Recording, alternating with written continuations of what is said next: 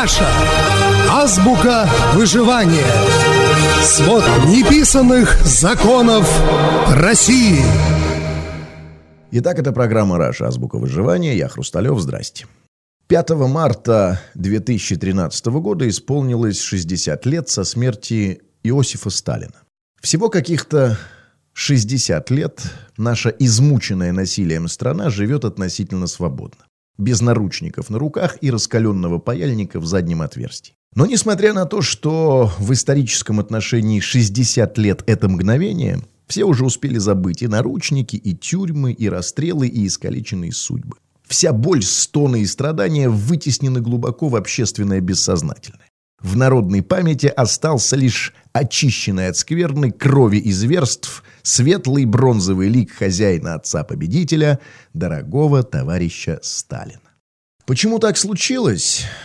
Во-первых, это свойство любой памяти вообще. Помнить все хорошее, забывать все плохое. А уж о нашей-то наследственно короткой и вообще говорить не приходится. Во-вторых, добрую память о хорошем вожде очень неплохо укрепляет позиция нашей власти. Ну, точнее, ее отсутствие. Путин за 12 лет своего правления так и не сделал, пожалуй, самого главного. Официально не осудил сталинизм. И это понятно. Осудить Сталина – это вынести приговор самому себе. Ведь та большая часть российского народа, которая молится на усатый образ с трубкой и обожествляет великого героя, отца всех народов – это и есть его электорат, его социальная база, его опора и легитимность. Бичевать Иосифа Виссарионовича – это все равно, что пилить рейтинг, на котором сидишь. Третья и, наверное, главная причина состоит в том, что мы, российский народ, крайне инфантильны. Мы дети.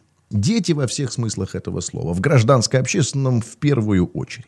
Мы не самостоятельные, зависящие от родителей малыши, которые только учатся ходить, любят сказки и во всем доверяют родителям. Доверие – вот одно из отличительных детских качеств. Мы действительно невероятно верующая и очень доверчивая нация. В этой бескрайней вере нашей, кстати, и наша сила, и наша ахиллесова пята. И нам совершенно все равно, Иисус, Бог Перун, черная кошка через дорогу или Сталин. Нам важно верить.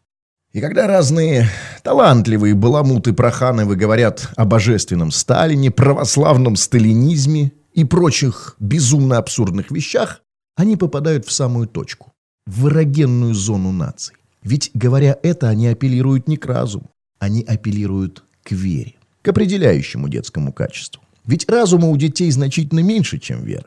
Но согласитесь, ну, трудно объяснить рационально, что такое православный сталинизм.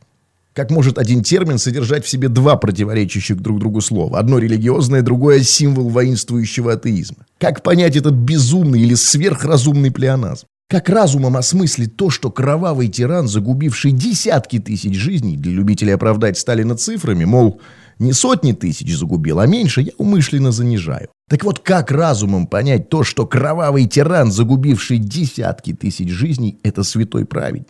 Как при помощи логики доказать, что безумный маньяк, выжегший каленым железом храма и веру в Бога, есть великий русский православный? С помощью логики и разума это невозможно.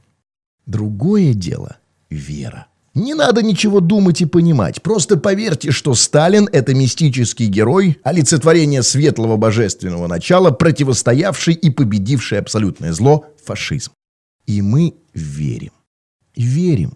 Верим, либо потому, что Сталин – это наша молодость, любовь, вера. Да-да, та самая отобранная большевиками вера в Бога, которую наши бабушки-дедушки всецело перенесли на великого вождя – либо потому что еще молоды и знаем о Сталине и о том далеком времени как раз от тех самых бабушек-дедушек, которые были молоды, верили, озираясь, любили из-под тишка, жили в страхе, а теперь рассказывают нам о том, как все было хорошо. Либо потому что вообще не привыкли думать, а просто доверяем телевизору, в котором давно уже наметился красный просталинский фон. Голосуют за Сталина, хотят сильные руки. Мы не готовы размышлять, действовать и брать ответственность на себя. Мы готовы верить. Верить в сильную руку, которая решит все наши проблемы за нас, спасет страну и ночью уволочет в тюрьму плохого соседа. Верить в большого и справедливого отца, который и накажет, и защитит. И это тоже понятно. Ведь со смерти Сталина прошло всего 60 лет. За это время люди в массе своей так и не научились любить свободу, связывать ее наличие с сытостью и достатком. Наоборот, свобода в глазах народа до сих пор символ разрухи, хаоса, нищеты. Народ наш живет бедно, плохо. Он ворчит по домикам и квартиркам своим. Он обижен, разочарован, недоволен. А недоволен, потому что, как ему кажется, от него по-прежнему ничего не зависит. А тот, кто считает себя слабым и немощным, всегда хочет сильной руки. Рабу всегда нужен хозяин.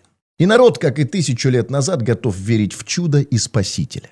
Народ готов верить. Может быть, это и неплохо, если бы речь не шла о судьбе страны. А с верой в Сталина наше будущее предопределено однозначно. Это кровь, рабство и новые потрясения. Да, мы народ эмоциональный, верующий. Ну так давайте же верить. Но почему именно в Сталина? Ну давайте сменим религию. В конце концов, почему он? Почему объектом нашей веры должен быть параноик, садист и психопат? Почему, например, не Хрущев? При нем наша страна первая запустила искусственный спутник Земли, отправила человека в космос. Чем вам не мистический герой? Почему не Брежнев? При нем худо-бедно жили без рывков и войн почти 20 лет. Почему не Андропов, в конце концов? Человек реально, в отличие от его коллег-современников, боролся с коррупцией и бросил все силы на экономическое оздоровление страны. Но если уж нам так нужно в кого-то верить, так давайте верить хотя бы не в дьявола. А победа над фашизмом – это не Сталин. Это другой мистический герой. Русский народ. Может, стоит поверить в него? А Сталин? Сталин при всем, конечно же, фигура мощная, сильная, харизматичная, как, впрочем, любой маньяк. Весьма заманчиво вручить такому человеку себя, страну, думая, что в случае чего расстреляют рядом стоящего. Но Сталин все-таки не бог. Сталин маленький, ростом с Дмитрия Медведева, щуплый с бесчисленными болезнями параноик, который умер от кровоизлияния в мозг, как обычный человек. Он не достоин ни нашей веры, ни нашего поклонения. Кто угодно, только не Сталин. Указатель на Сталина – это путь в кровавый тупик. Это была программа «Раша. Азбука выживания». Я Хрусталев. Пока.